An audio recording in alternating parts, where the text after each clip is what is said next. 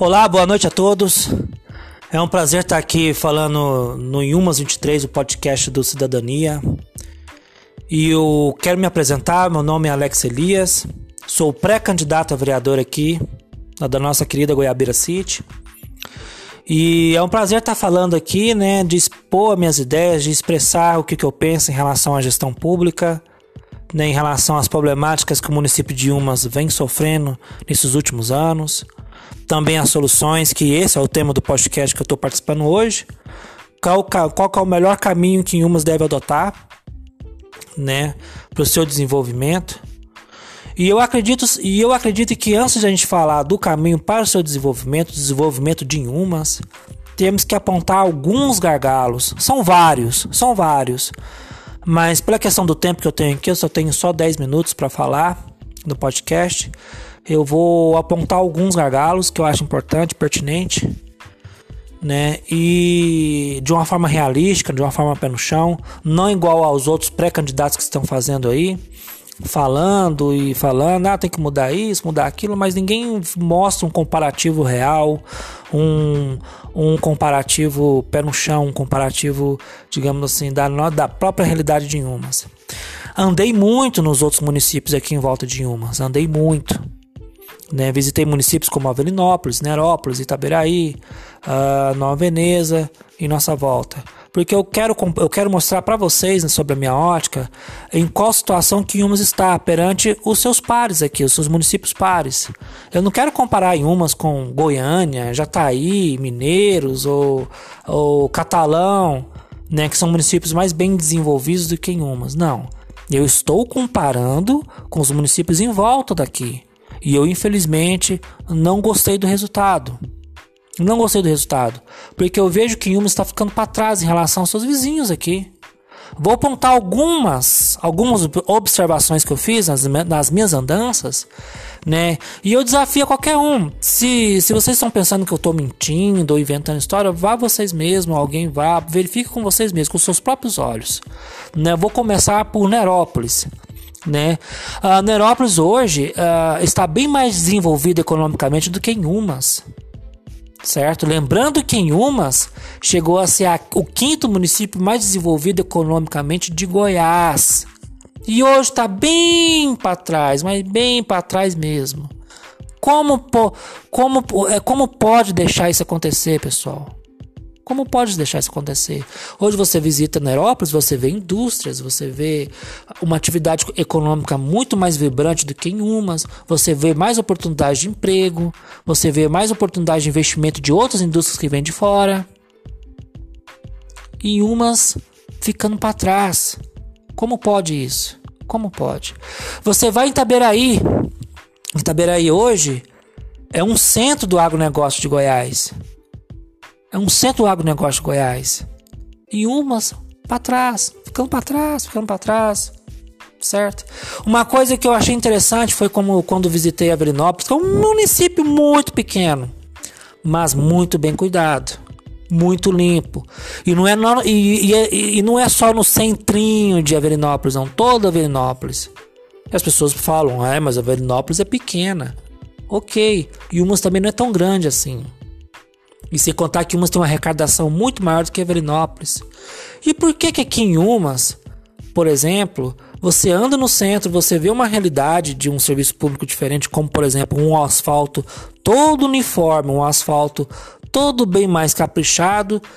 E aqui na periferia, setor Santana, Raio de Sol, setor Saleiro, etc. Um asfalto mais ou menos, onde que tem mais buraco do que em cima de buraco, tá toda hora tampando um buraco. Como pode? Como que uma indústria vai vir para cá vendo uma realidade dessa? Ninguém quer ficar numa cidade mal cuidada. Ninguém quer ficar numa cidade mal cuidada.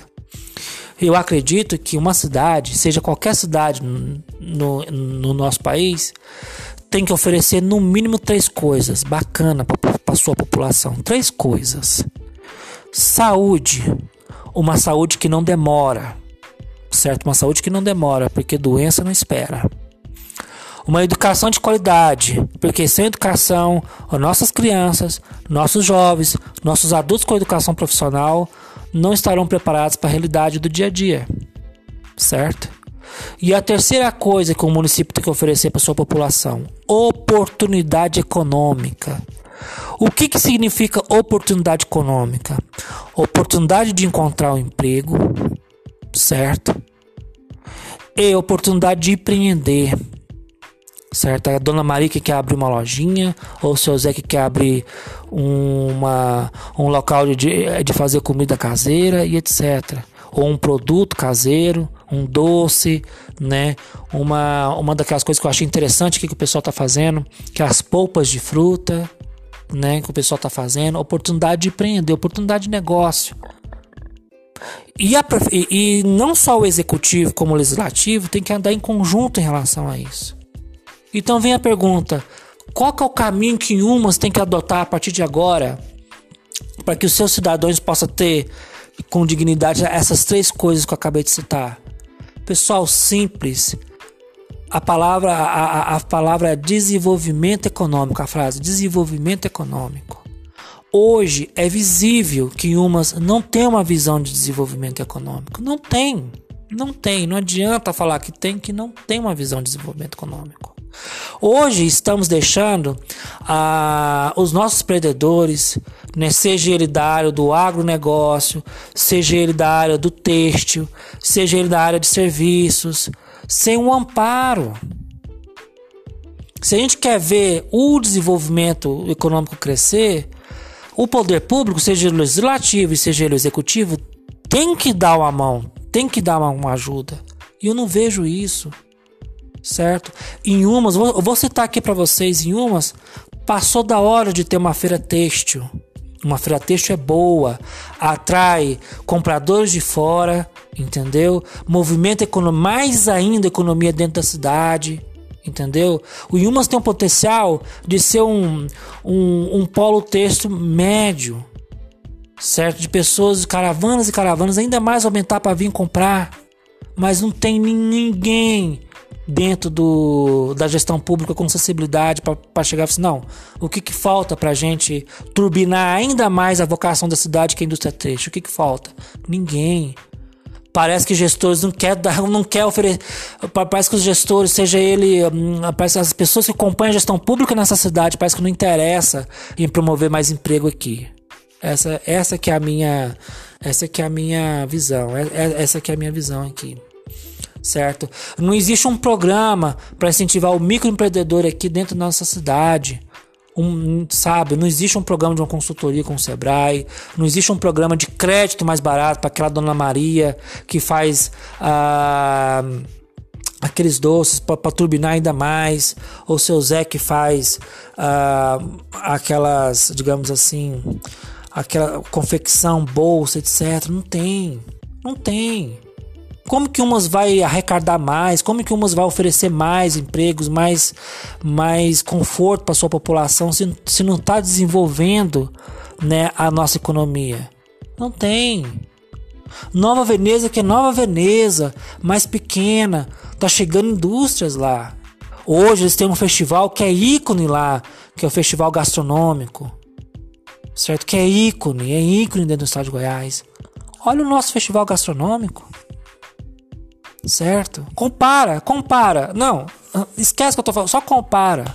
Só compara. O município, os gestores do município, os gestores públicos do nosso município não, não está totalmente engajado né, para que o município possa ter um caminho próprio de desenvolvimento econômico.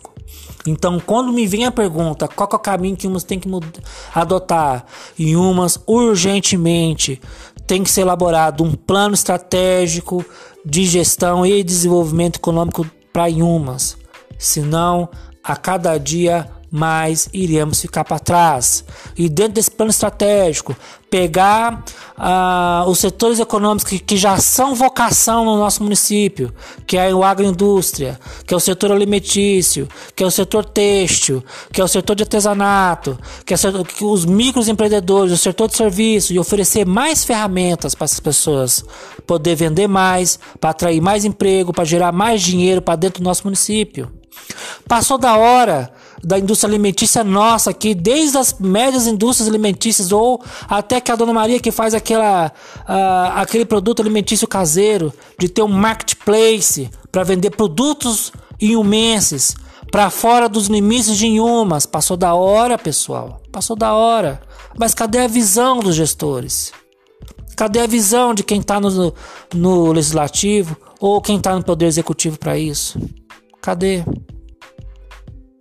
Então, eu acredito que, primeiramente, se a gente for falar de adotar um caminho para desenvolver Inhumas, temos que abraçar firmemente um caminho, um modelo de desenvolvimento econômico. Porque sem isso não tem como o município arrecadar mais, sem isso não tem como oferecer emprego para mais empregos ainda para nossa população e não tem como subir a média de salário dentro da nossa cidade, pessoal.